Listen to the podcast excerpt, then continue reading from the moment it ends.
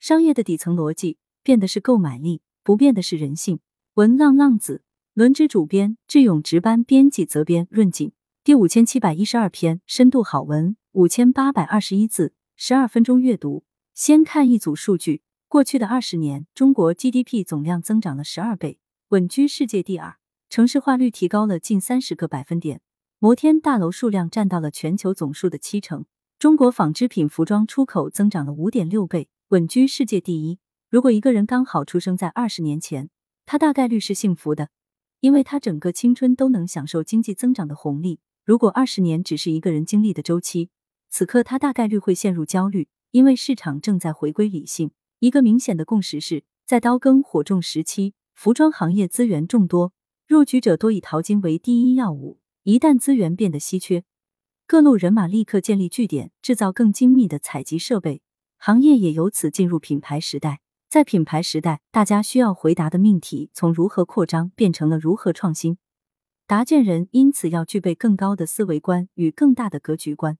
已陪伴国民二十年的海澜之家提出了全新的品牌价值主张，创造有生命力的服饰，服务每个人的光彩。图片来源：海澜集团董事长周立晨。在海澜之家二十周年线下发布会上发表演讲，从崇尚大牌到服务每一个有差异的个体，服装新变革正在继续。一、消费平权的浪潮，服装平权。一九七八年，北京大街上的主色调是蓝灰黑，稍微鲜亮一点的颜色，在人群中都会引起侧目。改革开放的春风让，外贸订单如雪片一般飞来。我们在代工服装的同时，也在改造大众心智，审美开始分化。穿衣不再是穿得更好，而是穿出自我。九十年代，大喇叭裤、健美裤、牛仔裤和大红色的连衣裙成为城市街头的日常。迈入二十一世纪，哈韩、哈日的潮流在人群中流传起来。牛仔背带裤、迷你超短裙加上一头烫染，成为当时炸街的标配。有的人玩得更野，松垮的裤子、厚重的刘海，再来一个爆炸头。非主流文化也借机生根发芽。二十一世纪前二十年。电商以燎原之势兴起，中国消费者快速走完西方花了百年完成的服装消费升级。中国服装市场在二零一八年零售额达一万三千七百零六点五亿元，包括服装、鞋帽、真纺织品类商品。进入第二个十年，我们的大众或大牌服装早已与世界无缝衔接。当选择也越来越多，内需增速持续放缓，未来服装该往哪里走？业界人员也在反复思考。前不久，在海澜之家举办二十周年发布会，董事长周立晨说了这样一段话：人们对服饰的选择，从过去寻求公共价值的认同，到今天愈发趋向个性化，追求自我的充分表达与体现。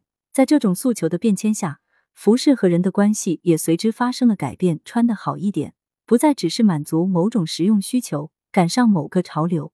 好的服饰开始需要和每个人形成有机的整体。与他所处的生活方式契合，能表现他独特的气质形象，传递他相信的价值态度。一个美好的中国来自无数个闪闪发光的人。这句话深深的打动了我，更让我相信，好的服饰不只要让每个人穿出舒适、穿出体面，更要去肯定每个在生活里发光发热、平凡而又不凡的中国人。图片来源：海澜之家二十周年特别纪念款衬衫。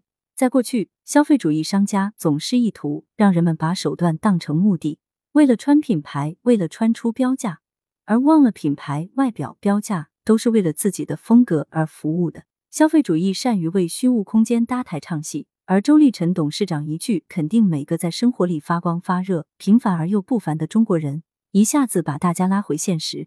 与其盲目跟风潮流，还不如发现一个发光的自己。这与王家卫在电影《一代宗师》里提到武学的三大境界——见众生、见天地、见自己不谋而合。从众生到自己的跨越，也可称其为服装平权。二、以人为本的服装设计平权。曾几何时，时尚奢侈服饰是只属于明星、富裕阶层的；曾几何时，追求美、新颖、漂亮是年轻女性的专属权利。但服装因人而生，也应该服务于每一个人。不只关注精英阶层与年轻人群，还有各年龄、风格、场景、价位需求不同的国民男性大众。尽管在前些年以男性消费者为市场的他经济已经被很多人论证过，但服装行业一直存在对男性的刻板印象。他们认为女性比男性更愿意或更擅长花钱，但不知道的是，男性也在追求社交体验、外在形象、个人内心满足。在这一点上，男女无异，但他经济和他经济还是有些许不同。相较于女性与生俱来的爱美之心，男性对服装的需求会来得稍微晚一些。一般来说，会在经济实力趋于稳定之后，才开始通过服装寻求自我价值。男性对于服装的消费有两个特征。一是品牌忠诚度高，更换品牌的频率低；二是耐心低，从看到买之间往往是一瞬间的事。男性消费属性是低频高消费，具有着消费钝感，这些特点也是造成大众对其消费能力误解的重要因素。那如何做男性的生意？必须要懂他。一次好的服装体验，首先应该要懂人，毕竟服装是人格的外化，是一次自我表达。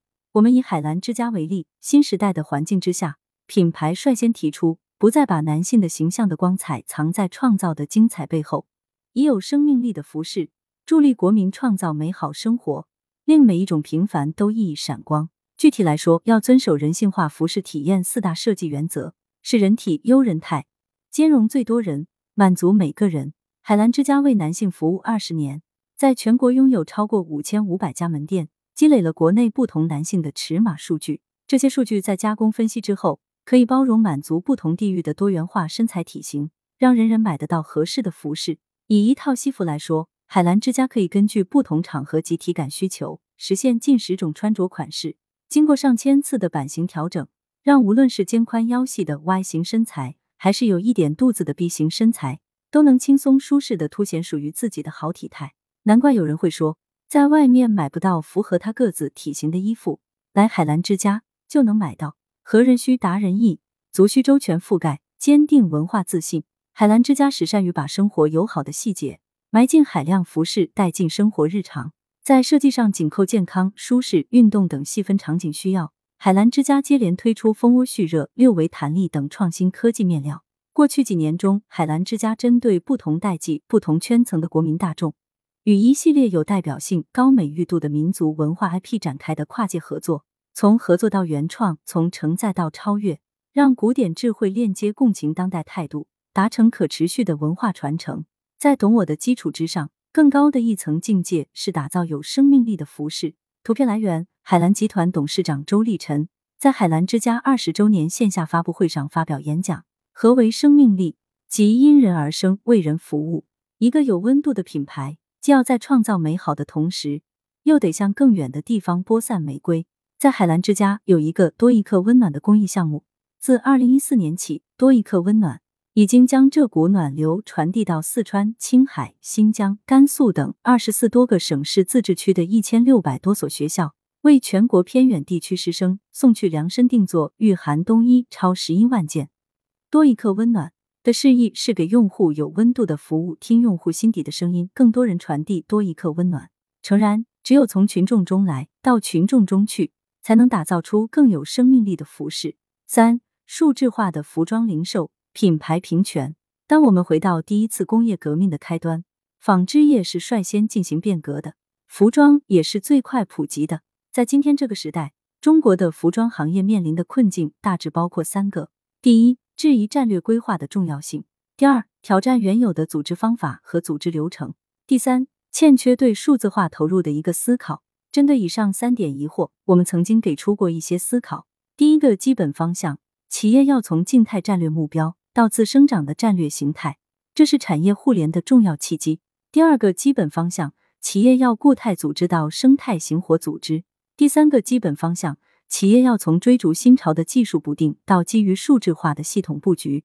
面对来势汹汹的变革，唯一的应对办法是提升技术效率，推动产业升级。走出制造在中间、品牌和研发在两边的微笑曲线，从数字黑箱到数字在线化，越来越多的企业从数字黑箱的生存状态开始向数字在线化这个时代在进化，他们开始做所有环节的数字化和智能化。我们继续以海澜之家举例，它在两端进行社会化整合，一端是零售端，通过零售合伙人来实现零售端社会化的集成；另一端是产品端。主要是通过供应商或者产品提供商的适度整合和合伙制，实现供应链整合。两端整合模式使它迅速突破瓶颈，用最短时间完成全国三四线城市大规模布局，完成几千家门店的布局。同时，它在产品端的开放和整合，使它用最短的时间实现男装过去很难实现的完全的多品类集成，真正为消费者提供极具人性化的择衣体验。图片来源：海澜之家、道法自然、山水人间系列卫衣。但面临市场的需求升级时，用现有的模式很难去应对新命题。于是，三大战略赋能孕育而生。第一，开启数字化零售新征程，建立一个数字化赋能平台。